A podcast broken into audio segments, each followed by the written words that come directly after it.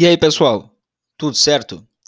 O Descomplica Direito é um podcast voltado ao debate de temas jurídicos relevantes na sociedade de maneira fácil e descomplicada, seja para aqueles das ciências jurídicas ou não. Venha conosco e descomplique também. Vamos lá?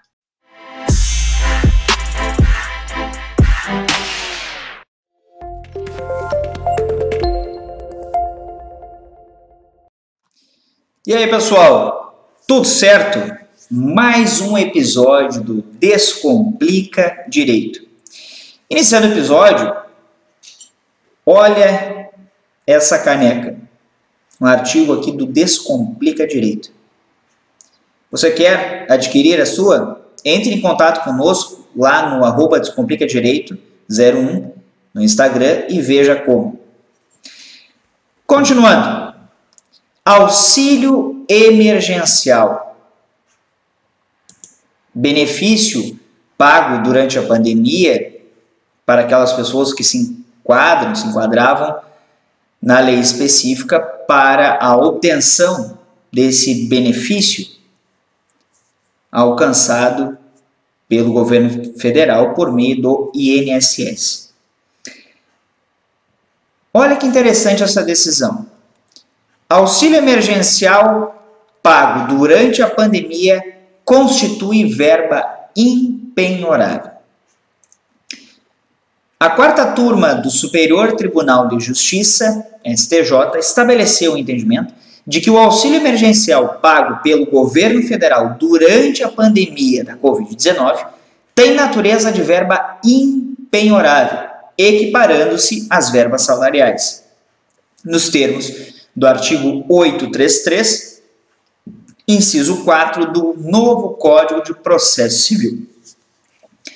Com base nesse entendimento, o colegiado manteve acórdão do Tribunal de Justiça do Distrito Federal e Territórios, que levantou um bloqueio realizado no âmbito de execução de dívida não alimentar, sob o entendimento de que a verba bloqueada era oriunda do auxílio emergencial. Portanto, não poderia ser penhorada para o pagamento da dívida. Em recurso especial, o credor alegou que verbas como as salariais e as oriundas do auxílio emergencial, além da manutenção digna da pessoa, também têm por objetivo a satisfação das obrigações assumidas pelos devedores. Segundo o credor, em respeito aos princípios que regem a relação contratual, especialmente a autonomia da vontade e a força obrigatória do contrato, a impenhorabilidade do dinheiro depositado em conta não pode ser utilizada de maneira distorcida, sob pena de incentivar a inadimplência. Ok, argumento do credor. Segundo o relator do recurso, o ministro Luiz Felipe Salomão, este lembrou que a penhora deve recair sobre o conjunto de bens do devedor, de maneira suficiente para o pagamento do valor principal atualizado, além de juros, custas e honorários advocatícios. Entretanto, ponderou que o artigo 832 do CPC fixou que não estão sujeitos à execução os bens considerados impenhoráveis ou inalienáveis impenhoráveis ou inalienáveis. Abre aspas para o relator. Deveras, por motivo de cunho humanitário e de solidariedade social voltados à proteção do executado e de sua família, estabeleceu o legislador a vedação de atos expropriatórios em relação a certos bens destinados a conferir um mínimo necessário à sobrevivência digna do devedor Fecha aspas.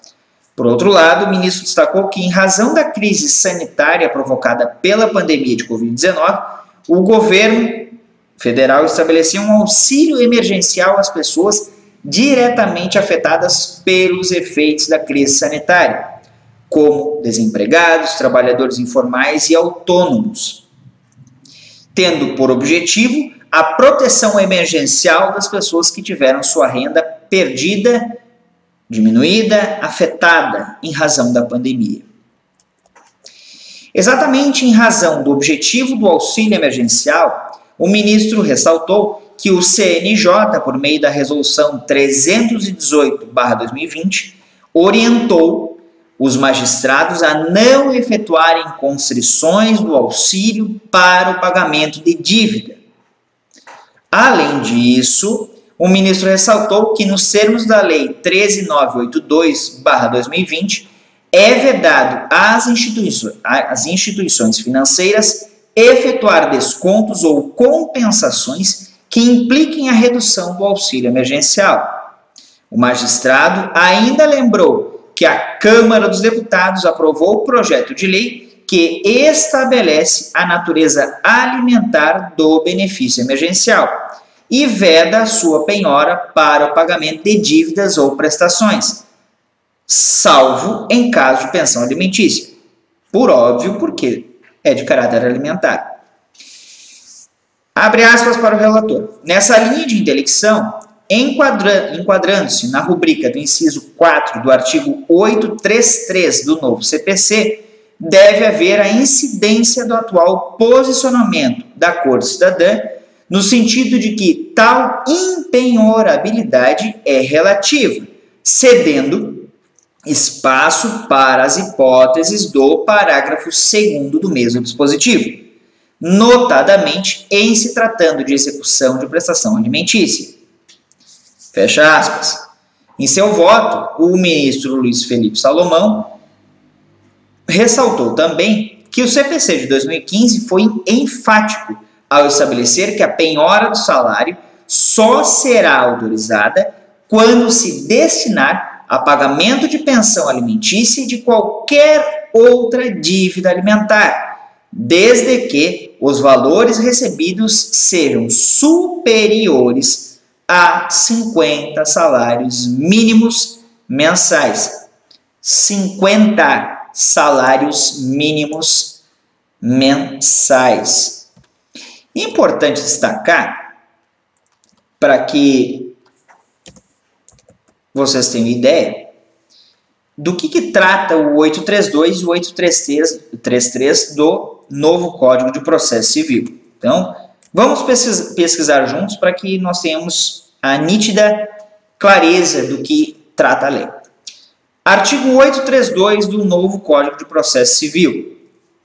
Não estão sujeitos à execução os bens que a lei considera impenhoráveis ou inalienáveis.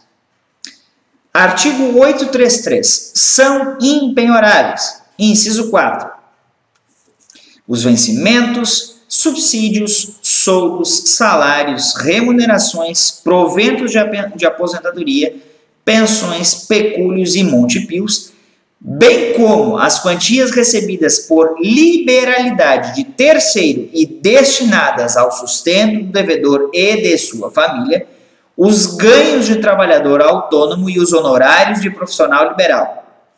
Ressalvado, claro, o que dispõe o parágrafo 2 desse mesmo artigo. O que também nós vamos ler.